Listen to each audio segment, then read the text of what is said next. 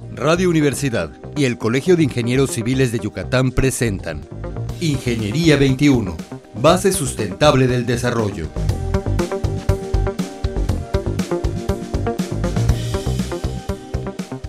Muy buenos días, estimados radioescuchas. Bienvenidos al programa Ingeniería 21. Nuevamente tenemos con nosotros a nuestro amigo, el ingeniero Víctor Maivera. Buenos días, Víctor. Hola, Tere, muy buenos días. Víctor, en la entrevista anterior estuvimos este, en el privilegio de escuchar toda tu historia como empresario, que actualmente continúas con tus empresas. Pero sabemos, ingeniero, que has sido servidor público. Queríamos tocar el tema sobre el servicio público. ¿Podrías decirnos qué fue para ti o qué es para ti más bien el servicio público?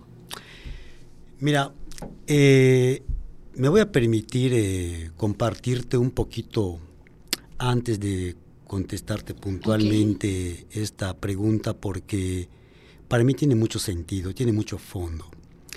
Cuando tuve la oportunidad de ser el líder de los constructores en la Cámara, 2008-2010, de la Cámara de la Construcción, también tuve el privilegio que en ese periodo los empresarios de líderes de cada Cámara me eligieran para ser el presidente del Consejo Coordinador Empresarial de ese año 2008.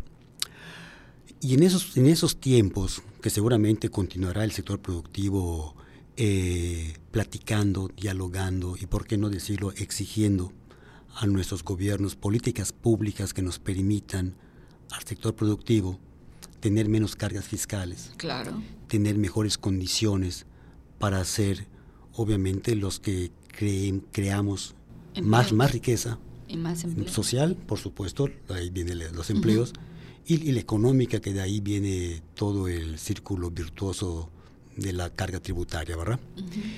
Eh, y en ese entonces recuerdo muy bien que la Cámara propuso un programa que hasta hoy es vigente, ya tiene dos sexenios de vigencia, que es el, el tema del programa de dignificar, donde los constructores afiliados a la Cámara aportan el 1% de su facturación de obra pública hacia un fideicomiso. Y esto le trae eh, un gran sentido a lo que aporta el sector productivo precisamente para la capacitación de los albañiles, de los obreros de la construcción. Y estas políticas públicas que vino del sector productivo es precisamente lo que hacemos los empresarios día a día, en el quehacer diario. Eh, cuando pasa el tiempo y tuve la oportunidad de ser invitado o propuesto por el Poder Ejecutivo en su momento a formar una terna para eh, ser considerado como comisionado, en ese entonces consejero del Instituto de Transparencia del Estado de Yucatán, pues obviamente eh, la visión cambia un poco, pero se fortalece en el sentido de que no es lo mismo solicitar, no es lo mismo pedir, no es lo mismo exigir que como política pública implementar. Claro.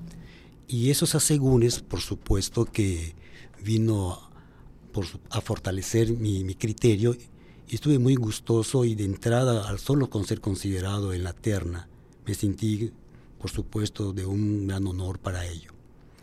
Cuando tuve la oportunidad ya de ser electo, pues obviamente empezamos a trabajar el tema de la transparencia no soy abogado, ¿verdad? Pero este es un tema de ciudadanía. Claro. Y ahí había un contador, un abogado, y estuvieron colegas, consejeros, ¿verdad? De gran nivel. y han pasado gente de gran nivel en este instituto.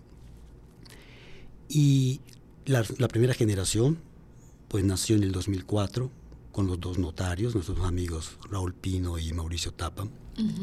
También estuvo Alberto del Río, pasó por allá también el profesor Ariel Vilés, Ana Rosa Payán, grandes personalidades, grandes personalidades de nuestro estado. Que iniciaron el camino del instituto, ¿no? Que, que aparentemente eh, dependieron de la prensa que publica en su momento, ¿verdad?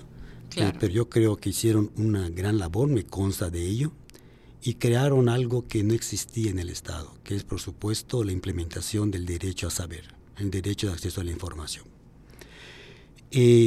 a mí me corresponde implementar y continuar lo que ya estaba realizado, e implementar varias cosas más interés, más, más de difusión, puesto que el conocimiento de los derechos fundamentales en la sociedad eh, es un camino que no se termina, es un camino que lleva a mucho y da para mucho más.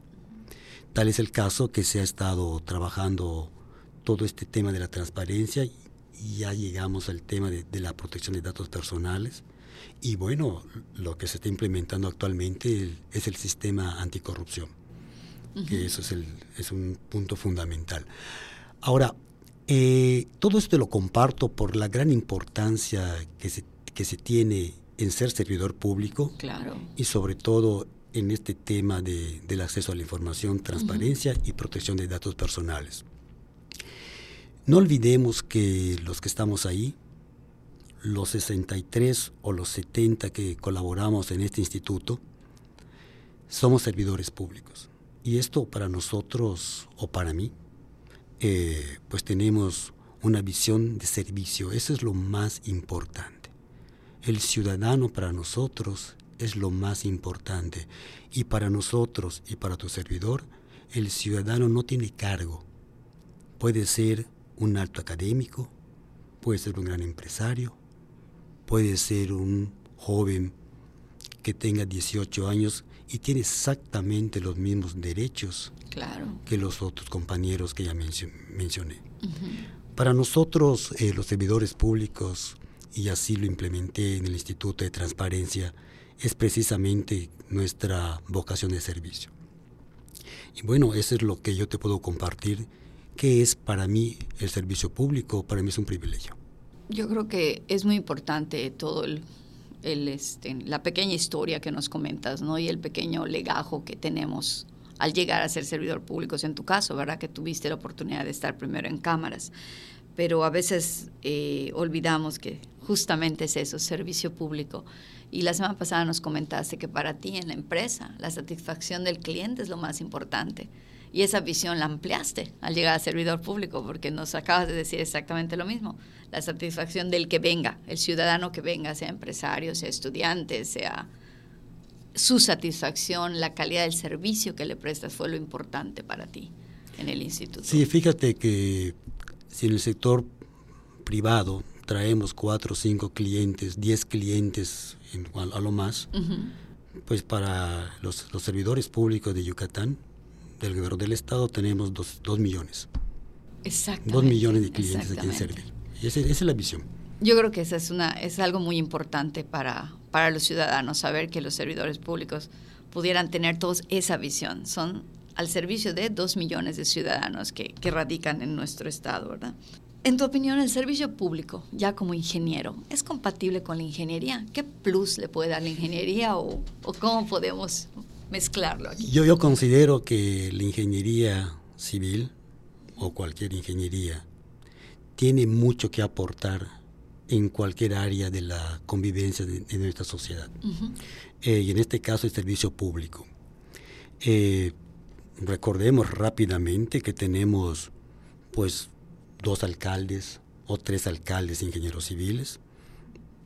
Si no mal recuerdo, tenemos un gobernador que fue gobernador, un ingeniero civil. Y bueno, eh, tenemos varios eh, institutos y secretarías que hay ingenieros civiles y no precisamente la de obras públicas, ¿verdad? Yo creo que tenemos una, un gran valor agregado los ingenieros civiles y sobre todo los que tenemos el conocimiento de la administración que platicamos la vez pasada. Exactamente. Eh, el servicio público eh, se administra, se administra documentos y en la mayor de las responsabilidades se administra recursos que no son de nosotros. Que vienen del pueblo. Que vienen de la gente, de los que pagan impuestos. Sí. Ahora, eh, ¿cuál es el valor agregado? tenemos los procesos muy bien establecidos en los criterios de ingeniería. Sabemos cuáles son los caminos, las rutas críticas, los procesos. Con esos criterios de ingeniería, cuando nos sentamos en una mesa de servicio público, podemos, sin duda alguna, simplificar procesos, aprovechar los recursos, y eso es precisamente lo que se implementó en el INAIP a mi paso eh, en, esa institución, ¿verdad? Eh, precisamente eso, ¿podrías recordar algún ejemplo de esto? ¿Cómo en el INAIP hiciste? ¿Fue proceso básicamente lo que aplicaste de la ingeniería? Bueno, en relación a la ingeniería, sí, y te voy a explicar, había dos temas fundamentales. Eh, los recursos públicos destinados a este, órgano garante no son así de la abundancia del mundo, ¿verdad? Manejábamos prácticamente primero 23 millones, terminamos con 27 millones en cinco años, o sea, cada año fue, subiendo hasta llegar a los 27 millones. Los recursos realmente no son así abundantes. Sin embargo, eh, tenemos personal importante y el trabajo que se hace es de derecho. Me refiero a que cumplimos eh, una acción de derecho, el derecho del ciudadano. Obviamente, tú pensarás, somos ingenieros y los abogados hacen eso, sí, por supuesto que sí. Sin embargo, haciendo reuniones con estos amigos abogados, amigos abogados que son muy, muy buenos los abogados, la verdad son muy buenos, empezamos a distinguir los expedientes. Eh, unos estarán de acuerdo conmigo, ¿verdad? Otros no lo estarán tanto. Claro. Sin embargo, dada mi autoridad en ese momento, tuve la oportunidad de establecer la simplificación de expedientes. Un ciudadano solicita una información, se la niega, se crea un expediente, pasa por nosotros y para contestarle al que le debió haber dado la información o al ciudadano, pues cuando yo llego habían expedientes de 300 hojas, 400 hojas y más de mil expedientes pendientes por resolver. Cuando yo eh, empiezo a, a, desenrollar el hilo y empezamos a distinguir cuál es el punto, eh, coincidieron todos que lo más importante es el famoso sí al ciudadano o el no al ciudadano. Claro. Entonces simplificamos bastante los expedientes y bueno, ya a mi término dejamos solamente 180 expedientes por resolver. Resolvíamos cerca de 80 por mes, cuando solo se resolvían 4 o 5 por mes. Anteriormente. Y no era por falta de capacidad de los abogados, simplemente tenían... El proceso que habían establecido. Un proceso y una sustanciación del expediente, así se llama, cuando se llama el volumen del expediente, eh, de, tal magnitud que por supuesto le daba mucha lentitud a este proceso. Eso no, es un tema que, se logró básicamente por implementación de ingeniería. Oh, básicamente, si hablamos coloquialmente, algo que siempre dicen de los ingenieros, que nosotros los ingenieros hacemos con un peso lo que los demás hacen con 10 pesos, ¿no? Tú resolviste mil expedientes.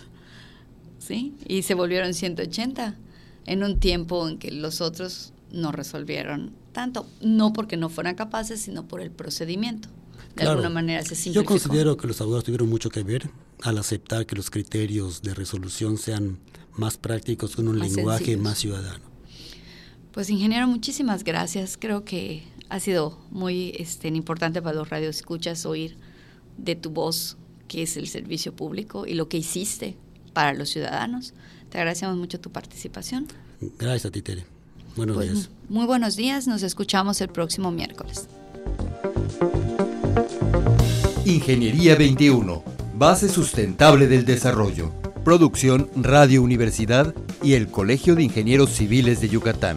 Teléfono 925-8723. Correo electrónico ingciviles.prodigy.net.mx.